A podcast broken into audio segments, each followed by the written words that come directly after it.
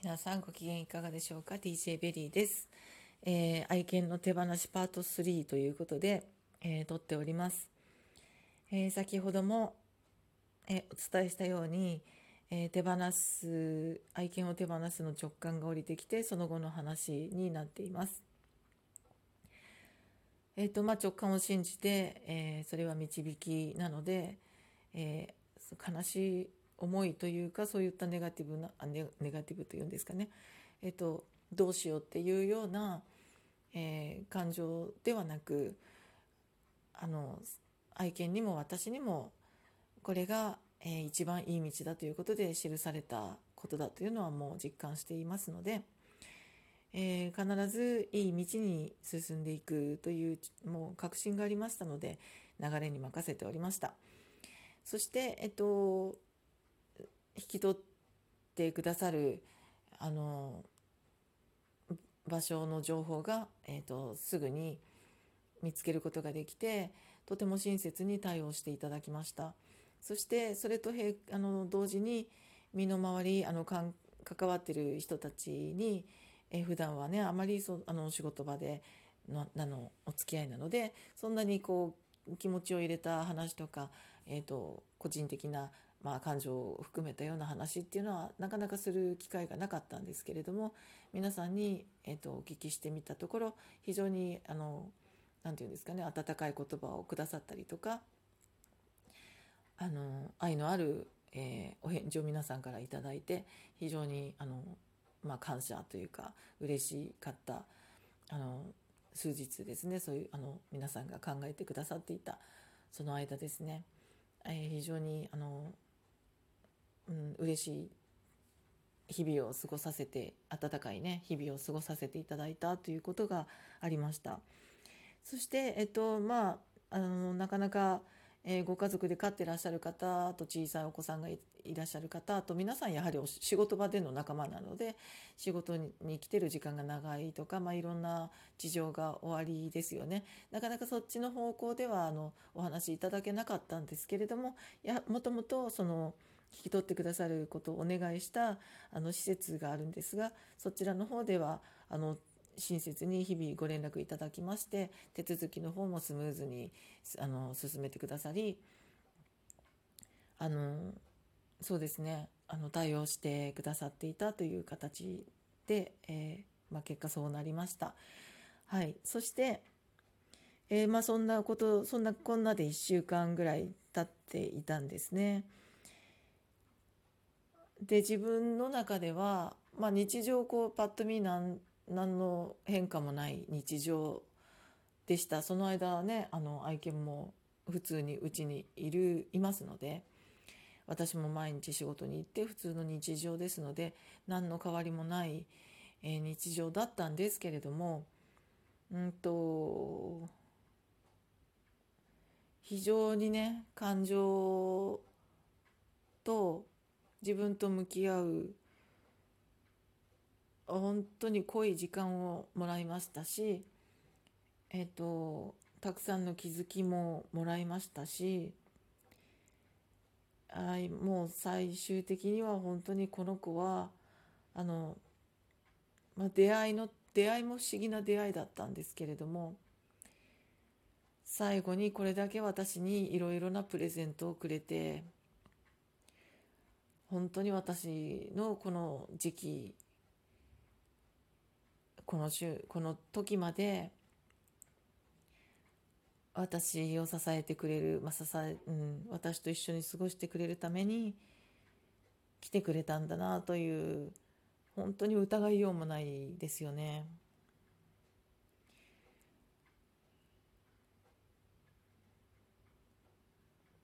そうですよね本当にあの私と一緒にいてくれてありがとうという毎日それを言いながらでそのもう1週間という時間まあほぼ1週間という時間をどれだけ一緒に過ごせるかということを、えー、テーマに過ごしました自分は人間なので言いたいことも言えるし自分が決めて手放すっていうのもまあね彼女からしてみたら勝手なことですよね。で犬のことはよくわからないですけど動物の方がそういったことをあの直感というかスピリチュアルな世界で本能で生きてますのでね。もしかしたらこうそういったことも分かっているのかなって思ったりでももし分からないでいきなりポンと手放されたら何なんだろうってびっくりしたりもするのかなとか思ってみたり、うん、そこはでも考えても答えが出ないんですけどあのなのでどっちにしても分かっているのか分かっていないのかにしても私の頭の中を読まれるんであっても私の頭の中心の中はあなたのことを愛しているよということがたくさんいっぱいですからそれも分かってくれたら嬉しいし、えっと、もしそういうことが分かっていないんであっても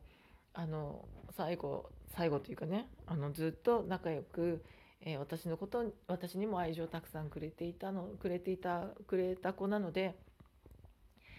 もう私もたくさん愛してるよ大好きだよって言いながら、えーと、2人でなるべくこう抱っことかしてスキンシップをしたりとか、えー、しながら過ごしていました。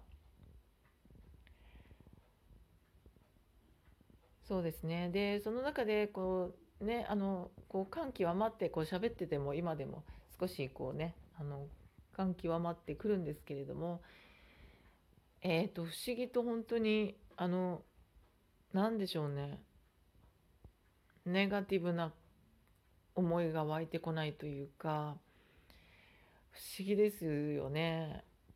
あのもうありがとうとしか ありがとうっていう本当に愛をたくさんくれてありがとうって私の愛を受け取ってくれてありがとうってあのいう思い、まあ、うん、ですね。はい。で、まあ、そんな流れで来ましてですね、えー、いろいろ思いながら、あの、スキンシップをしながら、で、なかなかしてあげられなかった、えっ、ー、と、お散歩ですとかね。あと一緒に寝たりとか、赤ちゃんの時は一緒に寝てたんですけれどもちょっと一時期からねなかなかえっと状況がいろいろ生活的な状況が難しかったりとか他のワンちゃん飼ってる時もあったりとかあしてですねその子だけにこうずっと一緒に毎晩寝るっていうことができなくなってしまった時から、えー、彼女も割と自分のハウスの中であの寝るのも好きだったみたいで、しばらくするとねあっち行くみたいな感じになってみたりみたいなねそんなパターンになっていたので、まあ、なるべくこうあの、まあ、できる限り快適に過ごせる時間は一緒にゴロゴロしたりとか、まあ、いろんなことをあのそういうふうに一緒に過ごすという時間を、えー、濃く持って過ごしていました。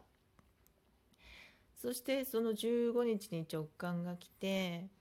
えー、その次の週はそういう1週間を過ごし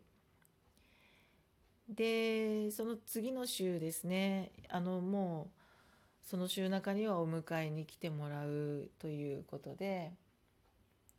あの決まっていたのでそれも午前中にもう来てくださいという感じでしたのでそうですねもうそこまでにはもう覚悟も決まっていますしえっとまあその迎えに来られた時にどうなる自分がどうなるんだろうっていうのもねありましたけれどもそれまでにいろいろな気持ちはもう経験して一通り終わっていたのでまあ穏やかにいられるんじゃないかなと思いました。でその午前中のお迎えだったんですだったので朝ね起きてえっとちょっとこう一息ついて平和に過ごし部屋で平和に過ごしてその後抱っこしてブラブラと近所を散歩するという感じでね外を一緒に、えーと、歩いてで帰ってきました。でそうですね。で帰ってきてとてもいい天気の日だったのであの部屋の窓のところに椅子を置いて、えコーヒーを飲みながらその子膝の上に乗せて一緒にこうぬくぬくとね日向ぼっこをするっていうのがあの最近の流行りだったんですけれどもそれをしていました。で、えっと、ちょっとねあの軽く入れたコーヒーを飲んでいたんですけれどももうこの時間もったいないので、えっと、もう本当に美味しいなって思えるコーヒーを飲みながらこの子とさこの時間を過ごしたいともうすぐお迎えが来る時間だけど今からだったらちょっとすぐ近所にお店があるのでもうちょっといいコーヒーが買いに行けるなと思ってよしと思って、えっと、買いに行くことにしましたもうそういうあのスピリチュアル的なことであの自分の、えっとまあね、自分の願いを叶えるということにちょっとはし一っ走り行ってきたわけですね。そしてそうしましたらそのよしと思ってお店に行こうと思って玄関を出る鍵を開ける直前に電話かかってきましてあれお迎えちょっと早くなっちゃったのかなって車で来られるのでねそんなこともあるかなと思っていたので思って電話に出たら道が混んでて10分遅れます。来ましたね。10分増えましたっていうことですよね。はいコーヒー行ってきますっていう感じです。ですぐ角のお店行って、えー、とちょっとね美味しいコーヒーを買ってきてですぐに戻り、えー、美味しいコーヒーを入れ直し、えー、彼女を膝に乗せてポカポカ日向ぼっこです。パート4まで行きそうですね。えっ、と、なんだったらお付き合いください。今回はここまで。